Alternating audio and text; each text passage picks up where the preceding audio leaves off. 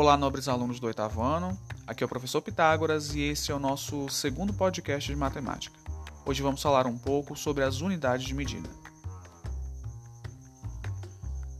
A criação das unidades de medida foi uma grande contribuição da matemática para a humanidade. Existem registros da necessidade de quantificar que datam a antiga Babilônia, quando o pagamento dos impostos eram determinados pela quantidade de terra que cada um possuía. Quem tinha mais terra pagava mais impostos. Mas como saber quem tinha mais? Para determinar qual o tamanho disso ou daquilo outro, era necessária uma unidade e um instrumento de medida. Partes do corpo, como o pé, o polegar e o palmo, cumpriam esse papel de instrumento de medida durante algum tempo, até quando se percebeu que isso causava alguns problemas. Veja a seguinte situação: uma pessoa deseja vender um lote e vai usar como instrumento para medir as dimensões do terreno o palmo. Imagine que o palmo do comprador seja maior do que o do vendedor. Nesse caso, teríamos que o vendedor seria prejudicado, já que a quantidade de palmos contados pelo comprador seria menor do que a dele. Problemas como esse foram facilmente resolvidos com o surgimento de instrumentos de medida, como o que chamamos hoje de metro ou de trena. O metro é a unidade de medida padronizada de distância e a sua medida independe de quem está manuseando este, desde que ele saiba realizar a medição corretamente.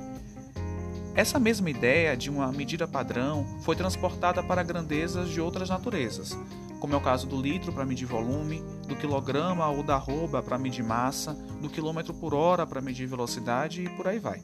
Cada tipo de grandeza tem uma unidade de medida que é apropriada. Você não vai usar o metro, por exemplo, para medir a quantidade de carne que está levando para casa, ou ainda usar o metro para verificar quanto de energia foi gasto na sua casa nesse mês, ou usar o litro para saber a capacidade de armazenamento de fotos, de imagens, de vídeos no seu celular.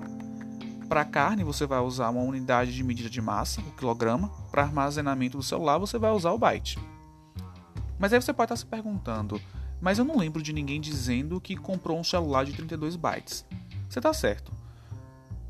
Nós dizemos que fulano comprou um celular de 32 gigabytes ou de 32 gigas. A questão aqui é que o gigabyte é um múltiplo do byte, assim como o quilômetro é um múltiplo do metro. 1 gigabyte tem 1 bilhão 73 milhões 741.824 bytes e 1 quilômetro tem 100 metros. As unidades de medida têm seus múltiplos e seus submúltiplos. O metro, por exemplo, tem como submúltiplo o centímetro, que é a centésima parte do metro, e o milímetro, que é a milésima parte do metro. Nós vamos usar o metro para medir a altura de uma pessoa, o centímetro para medir o tamanho da unha dessa pessoa e o milímetro para determinar a espessura dessa unha. Os múltiplos e os submúltiplos são usados de acordo com o que se deseja medir. Isso vai variar de acordo com a necessidade. E qual a importância de saber usar bem as unidades de medida? Saber medir com precisão permite comparar grandezas da mesma natureza e, por consequência, a gente consegue associar essas grandezas a outras, por exemplo, com a unidade monetária, como foi feito pelos povos babilônicos ao associar a área da terra ao valor do imposto que seria pago.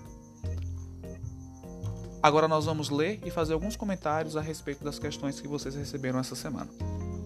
Questão 1. Na construção de um galpão, o engenheiro responsável pela obra decidiu usar placas de concreto pré-moldadas para erguer as paredes externas. Uma dessas paredes tem 45 metros de comprimento e cada placa de concreto que o engenheiro pretende usar tem 2 metros de comprimento. No mínimo, quantas placas deverão ser postas uma ao lado da outra para cobrir todo o comprimento dessa parede. Questão 2. Essa parede tem 45 metros de comprimento e ela deve ter 6 metros de altura. Considerando que as placas de concreto pré-moldadas têm 2 metros de comprimento por 50 centímetros de altura, determine a quantidade mínima de placas que devem ser empilhadas para atingir a altura desejada. Nessa questão é importante que vocês observem que existem duas unidades de medida associadas. Nós temos o metro e nós temos o centímetro. Questão 3. A empresa que faz esse concreto, no entanto, usa uma forma típica para vender as suas peças. Ela cobra por volume de concreto usado e não pelo formato ou tamanho da peça. Cada metro cúbico de concreto usado custa 250 reais. Qual seria o preço cobrado por essa empresa em uma peça de 2 metros de comprimento, 50 centímetros de altura e 0,2 metros de largura? Mais uma vez, assim como no item 2, você precisa observar que nós temos a unidade de medida metro e também nós temos o centímetro.